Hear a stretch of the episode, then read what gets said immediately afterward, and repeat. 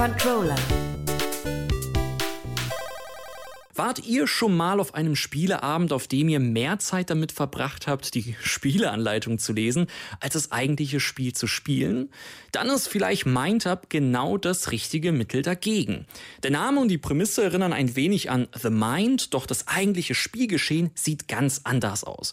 Man hat auf dem Tisch eine Reihe an Karten liegen, sortiert nach Größe der Zahl, und jeder spielt eine Karte verdeckt. Die Zahl selbst bringt euch keine Punkte, sondern immer nur die Farbe der Karten. Doch die Zahl ist deshalb wichtig, weil je nachdem, wie hoch nun eure gespielte Karte ist, bekommt ihr letztlich die entsprechende Karte aus der Reihe. Als Beispiel habt ihr die höchste Zahl gelegt, tauscht ihr sie mit der höchsten Karte aus der Reihe aus.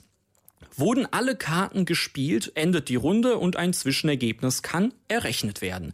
Doch wie war das jetzt nochmal? Also mit den Farben, mit denen punktet man ja. Und weiter? Nun ja, vor sich liegen hat man fünf zufällig gelegte Punkte-Multiplikator-Decks. Ja, so habe ich sie getauft.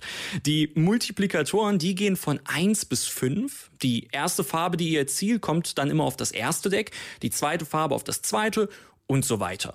Und je nachdem, welcher Punktemultiplikator an welcher Stelle ist, heißt es für euch clever spielen. Ist das erste Deck nur ein mal 2 Multiplikator, das zweite aber ein mal 5, dann möchtet ihr natürlich von der zweiten Farbe, die ihr ergattert, auch bis zum Schluss der Runde die meisten kassieren.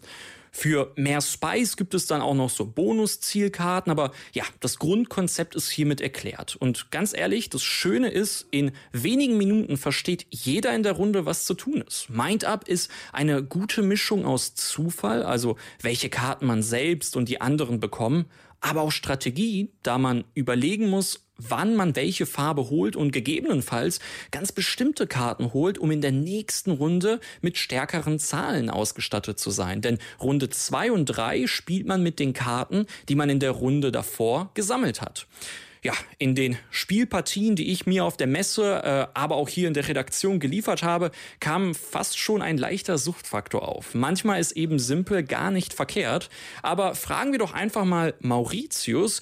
Den habe ich nämlich auf der Messe äh, in Mindup herausgefordert. Ich bin zwar kein Brettspieltyp, aber Mindup macht trotzdem Spaß. Aber ist ja auch ein Kartenspiel. Von daher, nee, ernsthaft, das eignet sich super als Trinkspiel um noch so festgefahrene Familienfeiern oder Partys irgendwie aufzulockern. Nicht zuletzt natürlich auch, weil es relativ einfach zu lernen ist und äh, man checkt es auch noch bei dem einen oder anderen Cocktail-Intus.